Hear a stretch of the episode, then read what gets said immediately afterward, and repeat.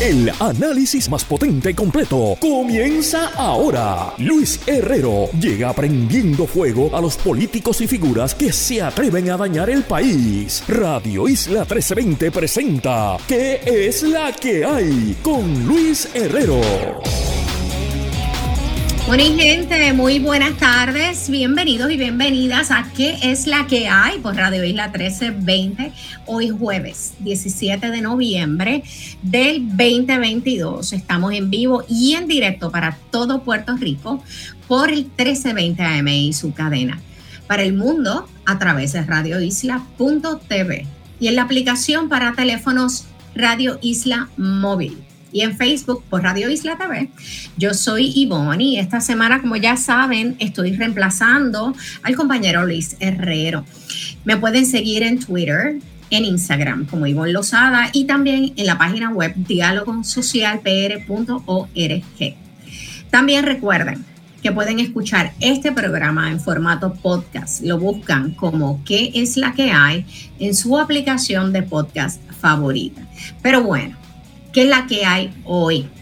Muy breve que ha estado pasando en Ucrania. Parece que Rusia pretende matar del frío a los ucranianos durante el invierno.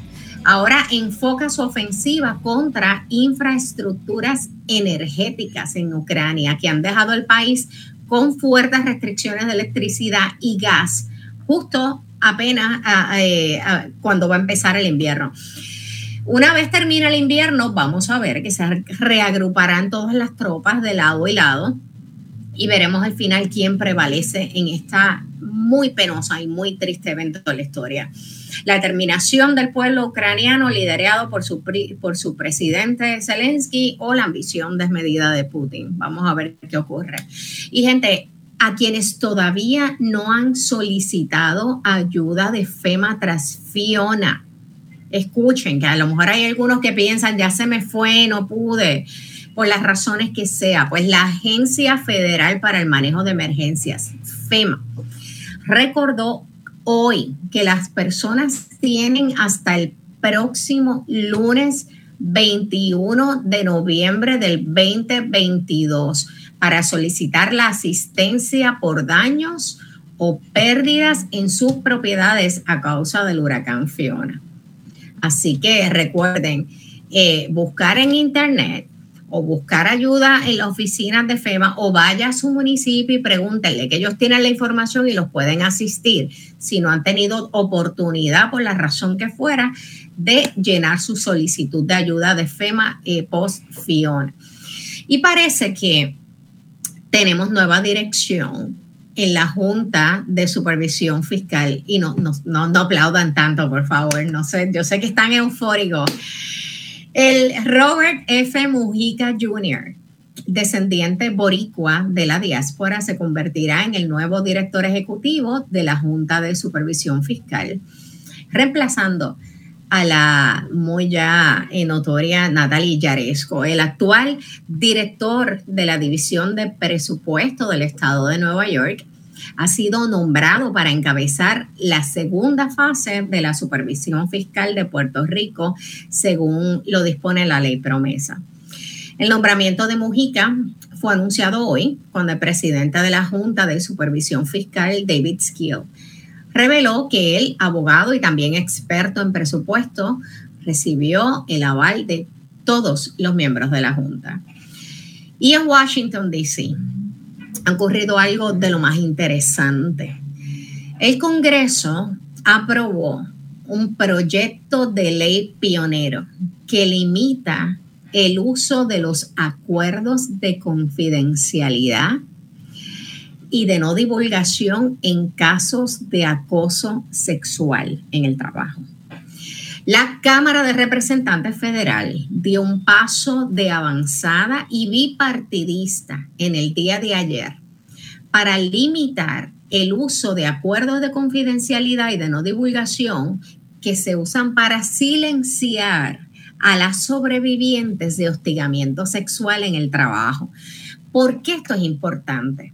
Miren, si se aprueba, es una victoria para las víctimas de acoso laboral y, hostigamiento sexual en el trabajo, y no solo para aquellos que son víctimas y que, los, que quieren hablar públicamente, sino para sus compañeros, sus colegas, compañeros de trabajo, que podrían tener conocimiento de que otros colegas o compañeros o compañeras de trabajo se enfrentan a acoso laboral y o sexual en el trabajo y no se atreven a decirlo. El proyecto de ley se aprueba a poco más de cinco años de que el movimiento MeToo captó la atención de los Estados Unidos y del mundo, lo que demuestra la penetración de este movimiento social en la política de los Estados Unidos. Pero vayamos un poco atrás. Los acuerdos de confidencialidad, todo eh, este tipo de acuerdo de confidencialidad y de no divulgación, atrajeron la atención pública en el 2016, cuando la ex presentadora de Fox News, Gretchen Carlson, demandó a su jefe, el presidente, nada más que al presidente de la cadena de Fox News, Roger, Roger Ailes, como una forma de buscarle la vuelta al propio acuerdo de confidencialidad y de no eh, divulgación que ella tuvo que firmar cuando comenzó a trabajar en la estación. Luego, más adelante, en el 2017, se intensifica la campaña de MeToo cuando algunas víctimas del productor, ya conocido ustedes la historia del productor de Hollywood, Harvey Weinstein, violaron sus acuerdos de confidencialidad para hacer públicas las acusaciones de acoso y agresión sexual, comenzando una ola de acusaciones que dio hasta para hacer documentales de acusaciones eh, sobre Me Too. En palabras de Carlson, la, mantenedora de la presentadora de Fox News, ella dice que la única manera de poner fin al círculo vicioso del acoso sexual es poniendo fin al círculo vicioso del silencio. Totalmente de acuerdo con ella no te quedes callada. Denuncia el acoso sexual en el trabajo. Pero, vamos a ver porque solo se aplica a los acuerdos firmados antes de que surja una disputa. Así que no confundan, que es el tipo de acuerdo, de papelito, de documento, que cuando usted va a empezar un trabajo tiene que firmar un montón de documentos en su primer día o incluso antes de comenzar. Eh, y que dicen o firmas aquí o bueno, pues no hay trabajo. Así que tampoco se aplica a otros tipos de quejas, como por ejemplo aquellas relacionadas a compensaciones de salario o a discrimen por raza y edad. El proyecto de ley tampoco deja claro qué es una disputa, porque dice pues una disputa. Algunos argumentan que significa una demanda, mientras que para otros puede significar tan simple como que un empleado va a recursos humanos y pone una queja. Ese es el problema a veces de, de, un proyecto muy bueno, pero de eh, aprobarlo de manera apresurada, porque se quedan pues siempre estos, estos vacíos o estos huecos y uno no sabe cómo interpretar. De manera, de todas formas, la medida congresional ya se aprobó en Senado, se aprobó en Cámara Federal y va camino a Casa Blanca, donde el presidente ya adelantó que le estaría firmando. El comunicado de la Casa Blanca expresó que los trabajadores no deben ser silenciados frente al acoso y agresión sexual en el lugar de trabajo o enfrentar represalias por reportarlo, por reportar dicho abuso. Gente, el, acoso y el hostigamiento sexual en el trabajo es mucho más común de lo que queremos admitir. Y, y, por supuesto que existe aquí en Puerto Rico y está muy metido en las estructuras tanto en el sector privado como en el sector de gobierno, donde quiera que haya una estructura de poder, ahí hay acoso. Existe el acoso sexual laboral, particularmente eh, contra las mujeres lo que, lo que afecta las posibilidades de las mujeres de poder desempeñarse eh, al máximo en sus trabajos, de poder acceder a posiciones de poder, porque están constantemente pues, eh, afectándose con este tipo de situación que afecta su salud mental, que afecta sus relaciones con su familia, muchas pierden su trabajo, muchas deciden motu propio eh, irse y renunciar porque no lo toleran, porque levantan la queja y no le quieren o le echan la culpa a ella, porque tienen miedo de que la culpa, de que van a decir, te lo buscaste tú, lo provocaste tú, pues no, no. Y tiene que acabarse ya. Bueno, déjame, que lo cogí un poquito, lo, lo tomo personal y si sigo me llevo la hora entera con eso. De todas maneras, y sobre todo, esto es uno de los temas a los que hay que prestar atención, sobre todo cuando inicia la próxima semana los 16 días de activismo contra la violencia de género, porque esto también es violencia contra la mujer. Y ayer, otro conductor muere tras invadir el carril contrario y chocar con otro vehículo. Yo no entiendo qué está pasando. Esto parece una epidemia de una película de ciencia ficción donde la gente de repente comienza a comportarse de manera errática. Un conductor de 74 años murió ayer miércoles y esto fue a plena luz del día al mediodía, no fue por la noche, en un lugar oscuro, fue al mediodía tras invadir el carril contrario y chocar con otro vehículo en la carretera 172 de Sidra. Esta semana nada más se han informado varios accidentes, incluyendo el de dos jóvenes de 21 y 35 años que también perdieron su vida en accidentes separados tras ser impactados por personas que conducían sus autos en contra, sus autos en contra del tránsito. De hecho, el director del negociado de patrullas de carreteras, eh, dijo que este tipo de accidentes suele ser bien común, más común de lo que nosotros quisiéramos, y que el pero que el 95% de los casos son personas bajo los efectos del alcohol. hace falta como una campañita, ¿no creen? Si esto es algo tan común y más común de lo que uno pudiera imaginar o, o querer, eh, y el 95% de los casos son por, personas bajo el del alcohol, me parece que debería haber como alguna campaña de educación, algo así. Pero bueno, también gente, nosotros sabemos ya, la gente sabe, el límite permitido para las personas mayores de 21 años es de 0.07%. Cuando un conductor en una primera convicción sobrepasa ese límite de alcohol permitido, puede enfrentar de 5 a 15 días de cárcel, solo con queso y dio, y dio 0.8. Ya puede estar 5 o 15 días de cárcel. Además de la suspensión de la licencia por conducir de 30 días, una multa de 500 dólares, más 50 dólares por cada centésima del límite de alcohol. Eso quiere decir que en vez de, si fue, en vez del de 0, eh, de punto 08, eh, fue punto 10, son 100 pesos más. Así que son 600 pesos. Si el conductor es reincidente, no es la primera vez que lo hace. Las penalidades pueden llegar a 5 mil dólares de multa, seis meses de cárcel y la suspensión de la licencia indefinidamente. Gente, yo no, no entiendo.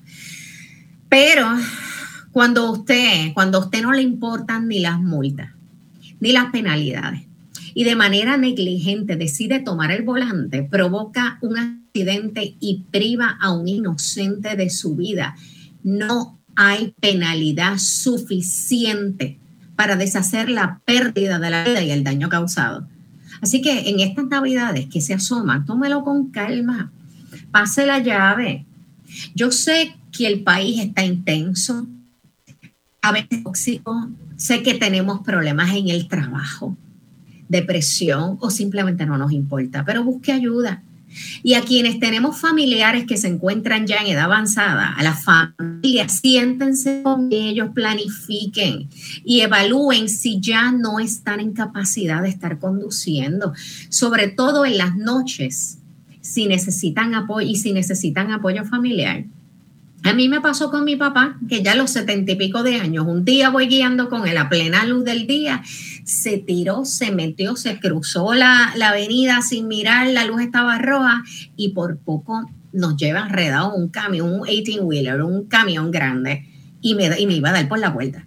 el susto fue tan grande que mi papá imaginó, vio, perdí a mi hija por culpa mía de que ya yo no estoy en la guiar y literalmente me entregó las llaves.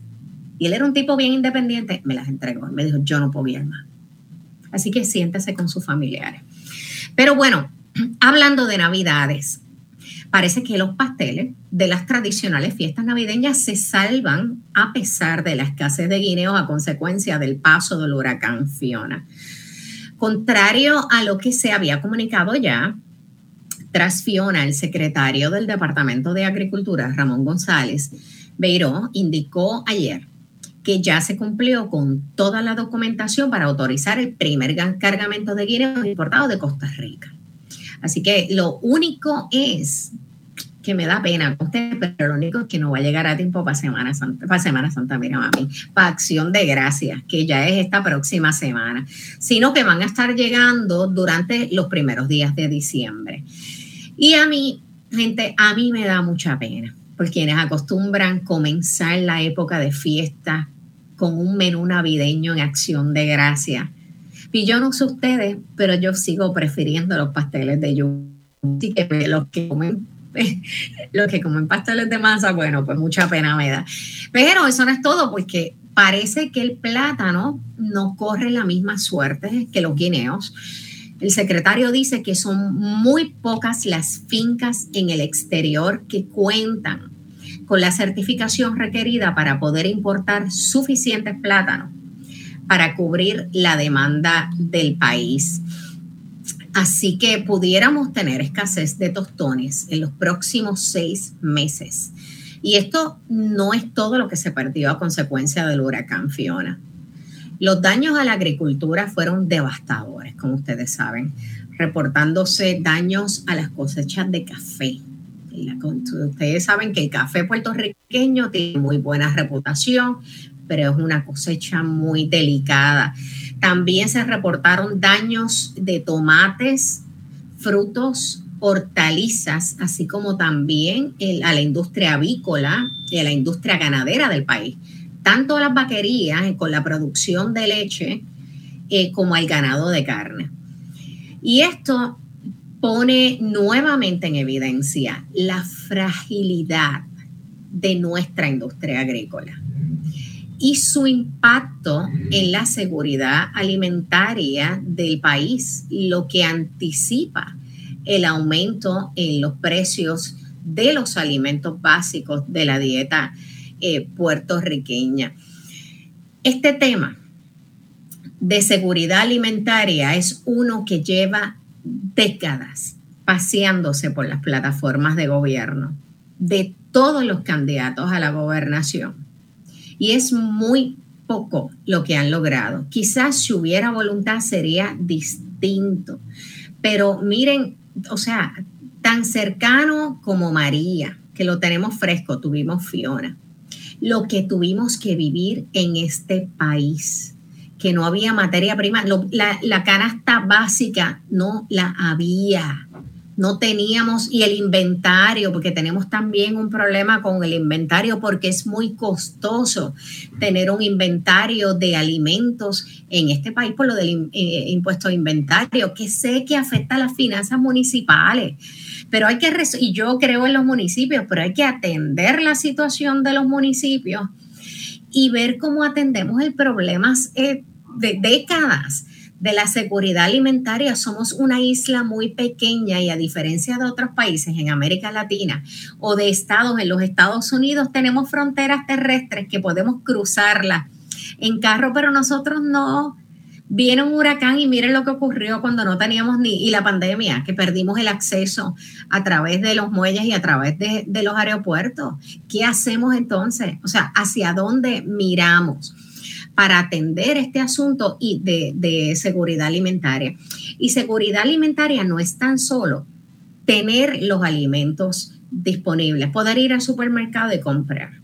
Es tener calidad de productos que sean frescos en lugar de ser enlatados, que sean productos eh, eh, alimenticios y que estén a un costo accesible a la gente.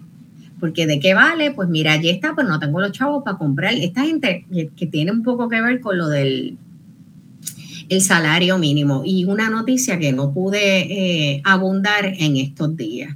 con lo de los con lo del bono que se dio por lo del ajuste de la deuda, que hubo un bono de medio millón, billón, billón, 500 eh, millones de dólares que se distribuyó entre algunos empleados del sistema público y que estaban eh, y que podrían estar recibiendo, no todos, algunos, entre 2.600 y pico hasta casi 12.000 dólares de bono.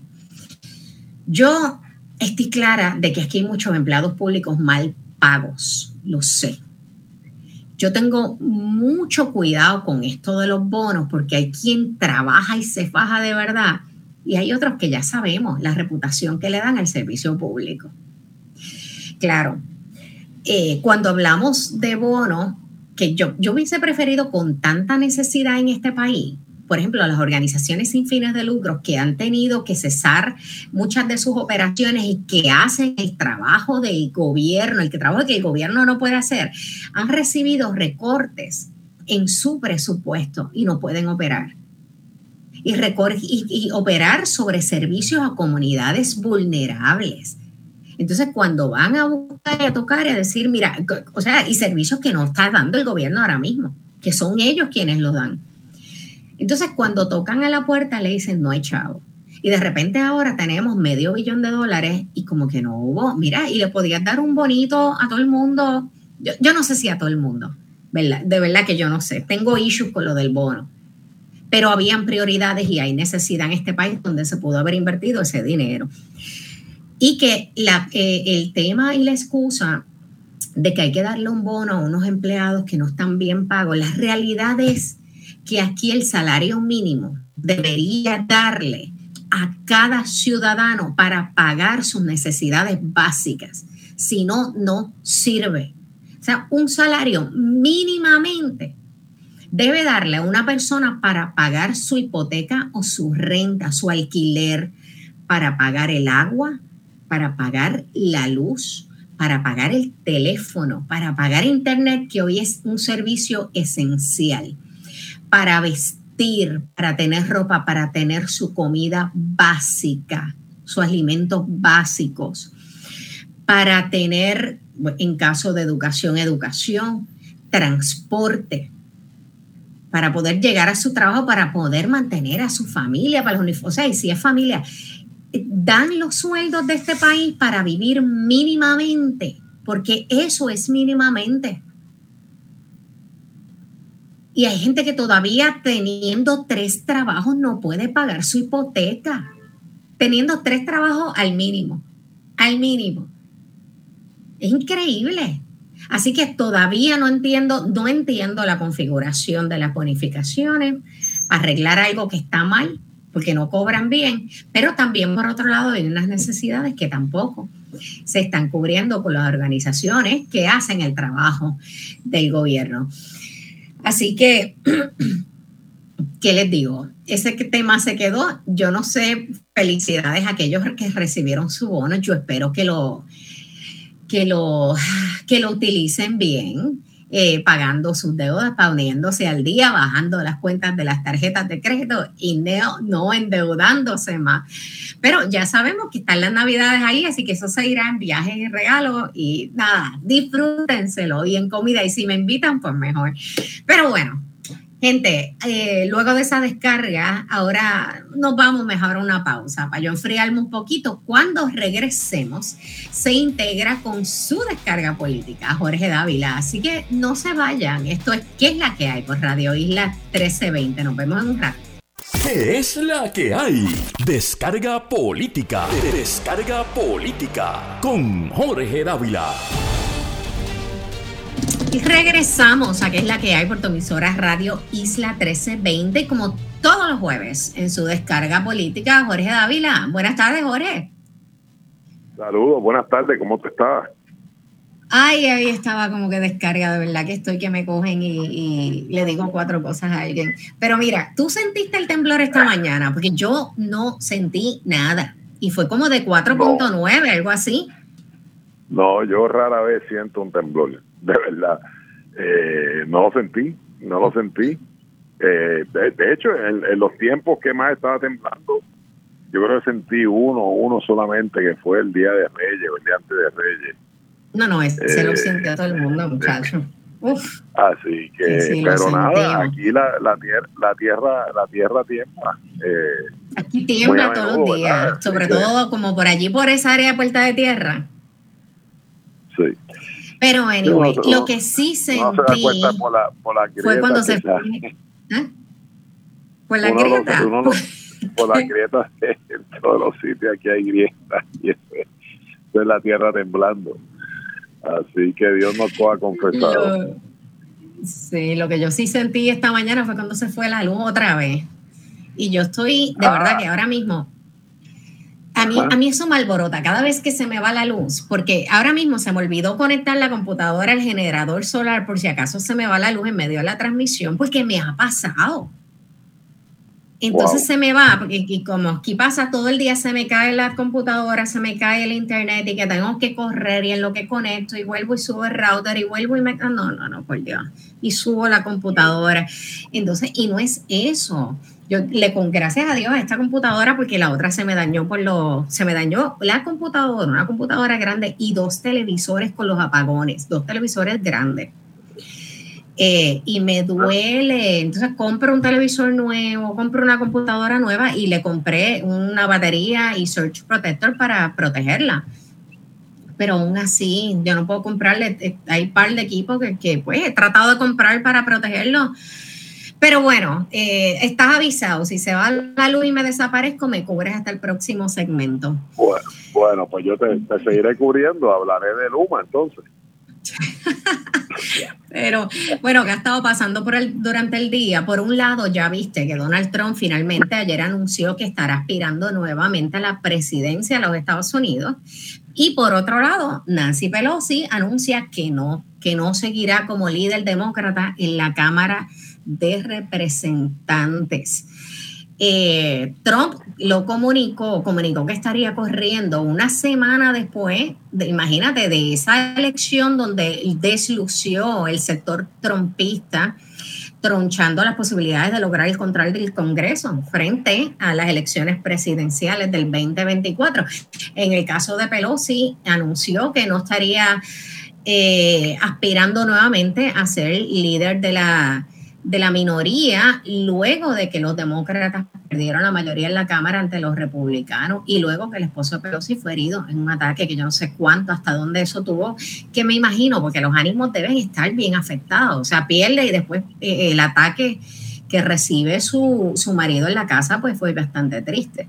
Pero ¿qué anticipamos con esos cambios en la política en Washington? Bueno, pues lamentable, ¿no? Yo, yo creo que la nación americana está pasando por unos momentos muy difíciles, eh, sobre todo el tema, el tema económico, el tema de la inflación, son temas que, que hay que atender y ¿verdad? anticipar que vamos a ver ¿verdad?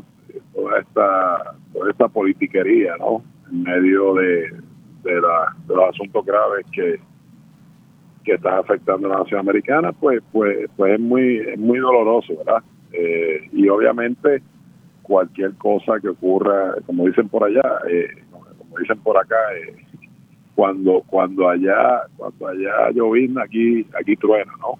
Este, así que es lamentable, pero podemos anticipar, porque yo creo que lo han hecho público ya, de que vienen investigaciones, obviamente un, poco en revancha de, de las investigaciones que se iniciaron en contra de Trump.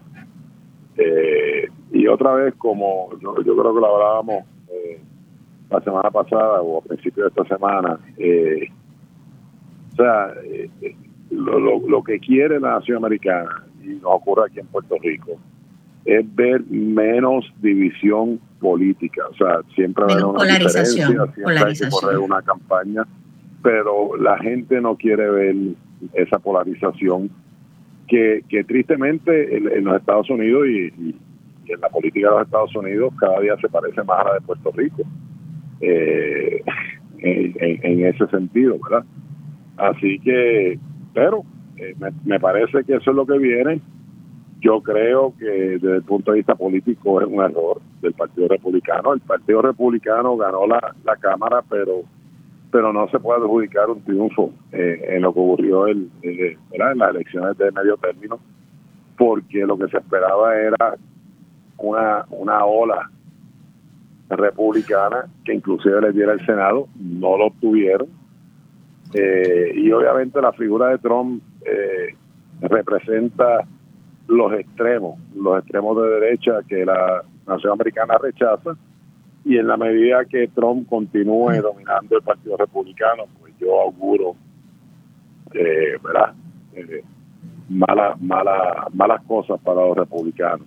Eh, obviamente vemos que, Trump inclusive en sus ataques eh, ya comenzó a disparar, a, avanzarlo a contra Ron DeSantis, que creo yo que fue el gran ganador de, de las elecciones de medio término, es una es un estado, ¿verdad?, que ha sido un swing vote eh, en elecciones sí, que lo ve como una amenaza. Correcto, correcto. Así que ya él enfocó eh, internamente todos sus cañones contra Ron DeSantis. Eh, y obviamente lo triste de todo esto es que, que Trump puede derrotar al Partido Republicano, pero no creo no creo que vaya a salir electo otra vez. Así que pero a mí me preocupa lo que tú dices, porque tienes razón, que hay una clase media y moderada en los Estados Unidos. Y pasa aquí, que no, que ya no, no, no podemos bregar con, con los extremos, con los fundamentalismos de izquierda y de derecha. Pero entonces, ¿cuál es el futuro que tienen el Partido Demócrata y Republicano cuando el sucesor, el que puede, podría estar asumiendo la candidatura a la presidencia por el Partido Republicano, un Ron DeSantis, que es un Trump punto dos mejorado, más joven, más astuto que Trump, pero sigue siendo de extrema derecha. Entonces, en el caso del Partido Demócrata, que eh, Pelosi está, muchos dicen, mira, se está retirando de posiciones de liderato para darle el espacio a un liderato más joven que, ha, estado reclamando esas posiciones de, liderato en el Congreso y el Partido Demócrata, que me preocupa también porque muchos de esos jóvenes también son como que de bien izquierda y tienen un discurso que no necesariamente está avalado por los moderados del Partido Demócrata. Así que yo no sé cuánto pues, vaya a mejorar. Y ese es el problema, obviamente, que ambos partidos lo están dominando los extremos, ¿no? Eh, y en ese sentido, pues, eh, eh, ¿verdad? O sea, lo, lo, que va a ocurrir cuando, cuando tú eliges gobernante, cuando eliges presidente, cuando eliges gobernador, cuando eliges congresistas, senadores, representantes, lo eliges para que resuelvan los problemas que atañen a, ¿verdad? a los constituyentes día a día, no para que estén enfrascados en esta politiquería barata día a día, eh, mientras eh, la gente sigue sufriendo ¿verdad? De, la economía, de la inflación, el alto costo de la gasolina, el alto costo de la energía, eh, los problemas de, del clima ¿verdad? Que, nos están afectando a nivel mundial. así que es triste, es triste, ¿verdad? Y, y yo personalmente como estadista, ¿verdad? Pues, pues me duele, me duele que, la nación americana esté eh, enfrascado, ¿verdad? La política en, los Estados Unidos. Yo, yo aspiraba que la política en Puerto Rico se pareciera más eh, en términos del discurso, eh, de las campañas, se pareciera más a, lo que ocurre allá y, y lo que está y lo que está ocurriendo es todo lo contrario, que allá cada día se parecen más a las de acá, lo cual es muy triste. me redacto un poquito porque yo también creo que estos temas de política pública social un poco han sido alados por los pelos de los Estados Unidos, que sí, lo, lo que es arma, eh, los derechos reproductivos de la mujer, inmigración, pues son temas que pues son de los Estados Unidos y que, y, que han sido temas muy candentes porque encienden a las filas republicanas particularmente las reaccionarias, las bien conservadoras. Yo no sé qué le pasa a los moderados en este país y en, los Estados Unidos, y digo liberales moderados y, y, los de conservadores moderados que están tan callados, entonces están como atontados. Y se les un poco, y está pasando en los dos partidos, los moderados, republicanos moderados, conservadores moderados, no supieron manejar la figura de Trump y todavía no saben qué hacer y cómo manejarla. Aunque sí ha reaccionado la base y tuvo su reacción en las elecciones de medio término, pero eh, igualmente los moderados, eh, liberales moderados del Partido Demócrata, que tampoco pues lo veo muy, muy calladito. Por eso, y de ahí saldrán, pienso yo, alianzas, alianzas entre los moderados demócratas y los moderados republicanos, ¿verdad? Y es lo que yo esperaría ver en Puerto Rico también. Y por eso es que tú ves, por eso es que tú ves los resultados que viste, eh, porque los exit polls decían que la gente está muy insatisfecha, muy insatisfecha con la gestión de Joe Biden. Eh, y es el presidente y, por eso se anticipaba esta, esta ola republicana que no ocurrió. Precisamente, y ese es el mensaje que están enviando los electores. Los electores lo que están diciendo es no queremos esto y por eso eh, vemos que hay triunfos electorales. Lo vimos ahora en, la, en, la, en las elecciones de medio término pero una cosa es un triunfo electoral y otra cosa es un mandato político contundente. No lo vimos aquí en las elecciones. Creo que eso lo estamos viviendo aquí en Puerto Rico y lo sabemos. aquí ganaron las elecciones, pero un mandato. del país implica otra cosa. Un mandato sobre todo para establecer política pública, porque si no ha ganado más del 50 o, un número, una mayoría considerable del electorado, no puedes reclamar como un mandato eh, y, empezar a implantar política pública cuando tienes mandato para hacerlo. Tienes mandato para administrar, pero para empujar la política pública, eso fue lo que le pasó a Biden. Correcto, y por eso bueno. aquí no vimos, aquí no vimos un mandato eh, en el 2020 y, ciertamente no hemos visto un mandato eh, ni en el 2020 ni en el 2022 en las elecciones a nivel de los Estados Unidos. porque la gente, pues, eh, no, no se quiere comprometer necesariamente con partidos, porque precisamente están descontentos en el caso de Estados Unidos con, con ambos partidos, republicano y demócrata, y aquí con los dos partidos principales, el PNP y el Partido Popular. Vámonos a una breve pausa, Jorge. Así que no se vayan, que esto es, que es la que hay por Radio Isla 1320. Seguimos con el análisis en Radio Isla 1320. ¿Qué es la que hay? Con Luis Herrero. Regresamos, aquí es la que hay por Radio, la 1320, aquí con la descarga política de Jorge Dávila. Oye, Jorge, hay otro proyecto de lo más interesante que se aprobó en esta sesión legislativa de la autoría del senador José Vargas Vidot y quien hizo un llamado al gobernador Pierre Luisi para que firmara esta medida que busca la eliminación de los certificados de antecedentes penales como requisito para solicitar empleo. ¿Qué te parece? ¿Los certificados de qué? Perdóname. Antecedentes penales, que tú cuando vas a solicitar el trabajo, que sea un requisito el certificado de buena conducta.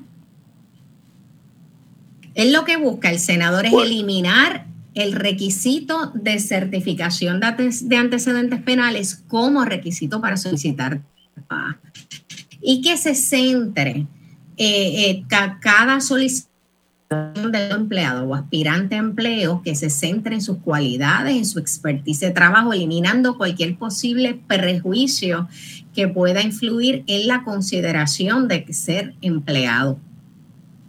Digo, y esto también tiene mucho que ver con eh, la política de verdadera rehabilitación y reinserción en la sociedad, que es mucho la línea de Vargas Vidot y, de aquellos que hayan podido cometer errores en el pasado y que una vez sales de la cárcel no puedes conseguir trabajo porque tienes antecedentes. Sí. Pues, pues mira, no, obviamente te confieso que no, no, no he visto el proyecto eh, pues voy a tratar de ser muy, muy, muy cuidadoso con, con, con, mi, con mis declaraciones porque no, con mi análisis, porque no, ¿verdad? Porque no he visto el proyecto y creo que, que, pues entiendo perfectamente cuál es, cuál es el espíritu de, lo que quiere aprobar el senador Vidal.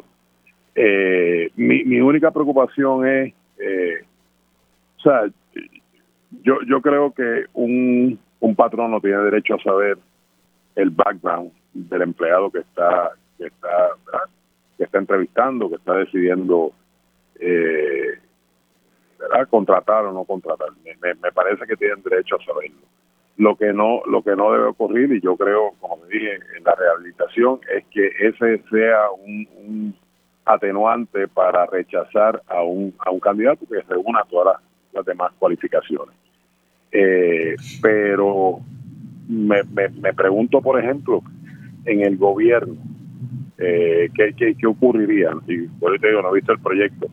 Aquí cualquier pues mira, él dice que, que, hay unas excepciones, que hay unas excepciones, por ejemplo, eh, dice que el gobierno no va a poder discriminar por tener eh, antecedentes penales, exceptuando aquellos delitos que esta ley lista, que la ley lista como incompatibles con el servicio público. Así que si esa es una de las preocupaciones, pues sí. Todavía yo leí el proyecto por encimita hoy. O sea que en el servicio público, en el servicio público sí pueden discriminar.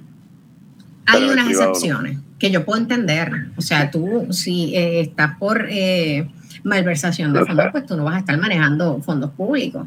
Claro, eh, me parece que cosas bien obvias. Pero de la misma forma, si es una persona que ha convertido fraude, que ha cometido fraude y va a trabajar en un banco, pues tú no lo, tú no lo quieres. En no, por eso sí, hay unos espacios donde sí se puede, hay excepciones que te la ley como la que tú estás presentando, muy obvia. También le aplica a las juntas examinadoras, esto hay que, sí, hay que examinarlo, te le aplica a las juntas examinadoras que tampoco podrían, las adscritas al Departamento de Estado, que no podrían rechazar de plano las solicitudes de un aspirante a una, una profesión cubierta por, por esta ley, por razón de que el solicitante tenga antecedentes penales. Este, un poco me acuerda también el caso del alcalde de Arecibo. Eh, precisamente el secretario de Justicia, Domingo Manuel, le recomendó un fiscal especial e independiente para investigar al alcalde por reclutar o contratar a dos eh, convictos para ejercer funciones públicas en el municipio. En este caso, los dos casos es, por ejemplo, el alcalde reclutó a la ex senadora Maritere González como ayudante especial, que creo que atendía unos, unos programas de envejeciente y de child care y era supervisión de programas. Pero también tenía un médico que, eh, que, estaba, que la responsabilidad de él era eh, trabajar con el sistema de rastreo de casos de COVID.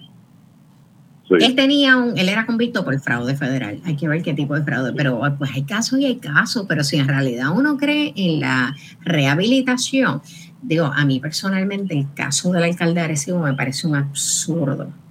Un absurdo. Bueno, por eso, y, me parece, y me parece irónico, y me parece irónico que el Departamento de Justicia esté en acción cuando por otro lado Se, está, se está trabajando con este proyecto y, entendí que el gobernador avala el proyecto, ¿no? No, no, no, ah, no sé, fíjate, no sé si el, gobernador lo avala, sé que eh, el senador le está pidiendo al gobernador que lo firme. Yo te, yo te voy a dar otro ejemplo. Alguien que ha sido acusado de un delito sexual contra menores. Eso es otro caso. Sí, sí, sí. Y va a ir a una escuela, a trabajar en una escuela. Pues mira, esa persona a lo mejor se debe rehabilitar en otro sitio, pero no en una escuela. Eso, eso es como ponerla al alcohólico a trabajar como bartender. Después que pero me da la impresión de que esta ley cubre, cubre esas excepciones. Pero de todas maneras, muy por Vamos a ver qué ocurre. Me parece que es una buena intención. Es una buena intención, pero como todo proyecto vamos a tener cuidado porque si el, si el problema es que después no, no, por las razones que sea, las excepciones se van a convertir en la regla, pues derrota el propósito del proyecto, ¿no? Y, es muchas veces lo que ocurre con la legislación aquí en Puerto Rico. Tenemos la, legislación, pero no se fuerza por X, Y, Z razón, y al final es letra muerta. Eh, así que te, pedí dos ejemplos, Alguien que haya cometido fraude trabajando en un banco, alguien que haya cometido un delito sexual contra menores, ponerlo a trabajar como maestro en una escuela. Pues mira, eh, la contestación es que no, que merecen una segunda oportunidad, pero no los puedes poner a trabajar eh, en algún sitio que de alguna forma lo, lo, ¿verdad? Le, alimente, ¿sabes? la enfermedad. Eh, y vuelvan a ser entonces reincidentes, porque entonces ese no es el propósito del proyecto. Todo lo de Julia Keller, caramba, salió en una entrevista de Philadelphia Inquirer diciendo que va a escribir un libro sobre sus años como secretaria de educación y dice que no es corrupta. Ella dice que ella hizo las cosas que por las que se declaró culpable, pero que ella no es corrupta. A mí me preocupa un poco, Jorge, y lo que nos queda es un minuto, bendito. ¿No te parece que el país ha normalizado la corrupción al extremo incluso de convertir a algunos políticos exconvictos en farándula. Están escribiendo libros, andan en programas de variedad. Sí, sí, bueno, eh, vamos, vamos a ver cuando salga el libro. Eh, ella, ella entiende que aún declarándose culpable, ¿verdad? Eh, pues era inocente. la realidad es que no, no lo sabemos porque nunca se puso al juicio eh, y el hecho de que se haya declarado culpable, mucha gente se declara culpable por distintas razones, no necesariamente porque pues, se sienta que es culpable o porque no tiene los medios económicos para defenderse, por la razón que sea. Eh, yo creo que, eh, otra vez, el servicio público merece unos estándares mucho más altos que, que cualquier otro trabajo. porque cuando tú eres en este caso appointed, este, nombrado a una posición, sobre todo secretario de, Educación, pues, pues tienes que ser mucho más cuidadoso que cualquier otra posición. Eh, la corrupción, yo le he dicho, mira, ahora mismo yo estoy, yo, yo soy loco con las series de Netflix. Estoy viendo ahora una serie de FIFA, eh, FIFA On Call, se llama, para los amantes del soccer, eh, donde la corrupción era rampante en el deporte que es un mecanismo para, mejorar, todas las estructuras de poder. la sociedad. Así que la corrupción es un mal social, hay que atacarlo. Eh, pues me parece interesante que haya decidido eh, escribir un libro. Vamos a ver qué es lo que ella plantea. Pero, bueno, se nos acabó el tiempo. Eh, a mí, de la rehabilitación, de la rehabilitación. Sí, exactamente. A mí, de todas maneras, a mí me parece que una de las peores consecuencias de la corrupción es la normalización de la corrupción y la aceptación como parte, como una parte del sistema. Pero bueno, se nos fue el tiempo hoy volando. Gracias por acompañarme nuevamente aquí en la tarde. Yo espero que tengas un buen fin de semana pre-Thanksgiving. Siempre, siempre un placer compartir contigo. ¿El lunes estamos otra vez o ya regreso de Londres? El lunes, ah, no, sí, el lunes nos vemos, tienes razón. A la ah, audiencia, pues hasta aquí llegó el programa. Gracias por sintonizar y por permitirme estar con ustedes nuevamente hoy. Recuerden, sintonizar mañana viernes a qué es la que hay por Radio Isla 1320, así que tengan un excelente jueves. Nos vemos mañana.